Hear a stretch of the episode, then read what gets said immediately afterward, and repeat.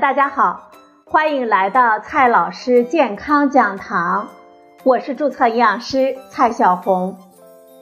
今天呢，蔡老师继续和朋友们讲营养、聊健康。今天我们聊的话题是：无糖可乐能帮助我们减肥吗？最近啊，网上呢在讨论一个话题。是关于减肥的冷知识。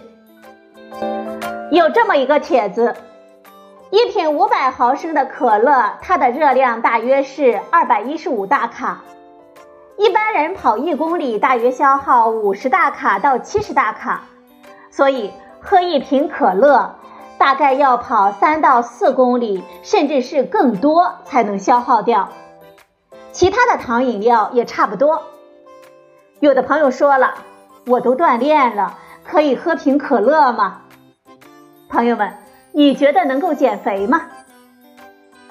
这个帖子呢，引起了网友们的很大兴趣，甚至有网友说：“那么我喝无糖可乐呢？”今天呢，我们就来聊一聊无糖可乐。零度和健怡都是无糖可乐，健怡出现的更早。对于外国人来说，“健怡”这个词往往与女性联系在一起，所以健怡可乐没有吸引到太多的男性消费者。后来推出了零度可乐，它的名字呢更为中性，口味的设计上也更接近经典版的可乐。无糖可乐的核心是使用人工甜味剂，包括阿斯巴甜、安赛蜜、蔗糖素等等。用它们来代替了糖，所以没有热量，或者是热量低到我们可以忽略。其他的成分呢，就跟传统的可乐差不多了，也有磷酸、柠檬酸钠、二氧化碳、焦糖色素、香精等等。许多朋友喝无糖可乐就是为了减肥。理论上说，无糖可乐是没有热量的。应该是有助于减少热量摄入，帮助我们减肥的。但是呢，这科学数据是有点乱。在动物实验中，我们让老鼠们分别喝甜味剂饮料及糖饮料，然后自由进食。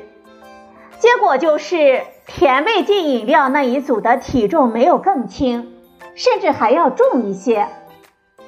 可能的解释就是。吃糖之后会产生满足感而停止进食，而甜味剂呢不产生满足感，反而可能刺激他们的食欲，吃更多的其他的食物。当然了，我们人不是老鼠，人类能够控制自己的行为。在流行病学调查当中，结果往往就是喝甜味剂饮料的人群反而增重更多。不过，流行病学调查展示的是相关性，而不是因果关系。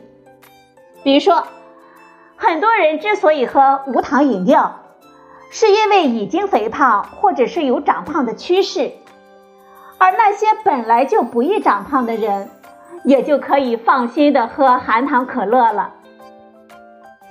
要得出无糖可乐与减肥之间的因果关系，还需要大量的临床试验。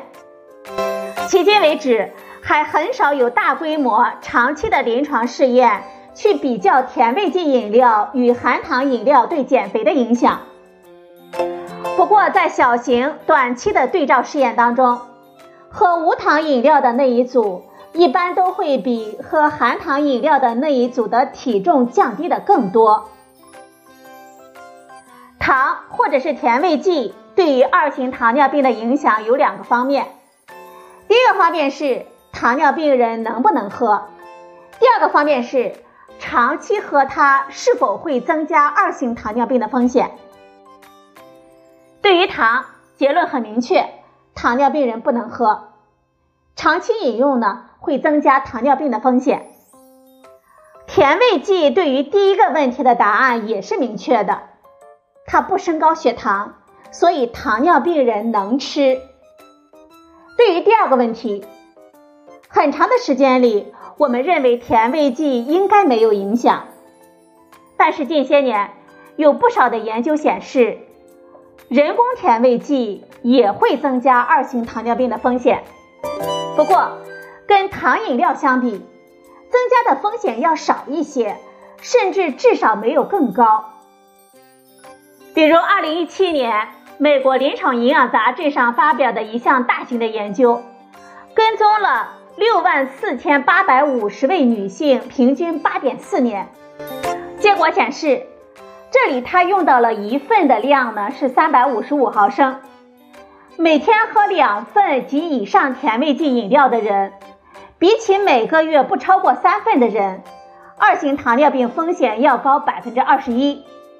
每天喝两份及以上糖饮料的人，比每周少于一份的人，二型糖尿病的风险要高百分之四十三。进一步的研究分析发现，甜味剂饮料增加二型糖尿病风险只发生在肥胖人群当中。总结一下的话就是，对于糖尿病人和普通人的糖尿病风险而言，喝水是最好的。如果想要甜味剂，那么甜味剂比糖更好。再来说一下，这无糖可乐与我们的骨质有什么样的关系？无糖可乐跟经典的可乐一样，虽然叫做碳酸饮料，但是其中的酸主要是磷酸，因为其很强的酸性，常见的一项质疑就是它会导致骨质疏松。这方面的研究呢有过一些，不过不同研究的结果都是一地鸡毛，有的显示没有影响，有的显示有影响，而且这些都是流行病学调查，有影响是指钴矿物质密度相差几个百分点，而人群中的钴矿物质密度相差很大。所以几个百分点的差异对于我们身体机能的影响到底有多大呢？也不好说。可乐对于我们牙齿的影响呢，主要有三个方面：第一，残留在我们口腔中的糖被细菌发酵；第二个方面，焦糖色素吸附；第三个方面，酸对我们牙齿的腐蚀。无糖可乐去掉了第一点，但是第二点、第三点是依然存在的。不过因为没有了细菌的发酵产生的粘液，焦糖色素的吸附呢也会减少。简而言之，无糖可乐对于我们牙齿也是不友好的，但是跟传统的可乐相比，不友好的程度呢要低一些。最后呢，我们总结一下。相对于纯水，无糖可乐对于我们健康呢有一定的不利影响。相对于传统的可乐，无糖可乐可是还要好得多呢。好了，朋友们，今天呢我们分享的是云无心老师的文章。今天的节目呢就到这里，谢谢您的收听，我们明天再会。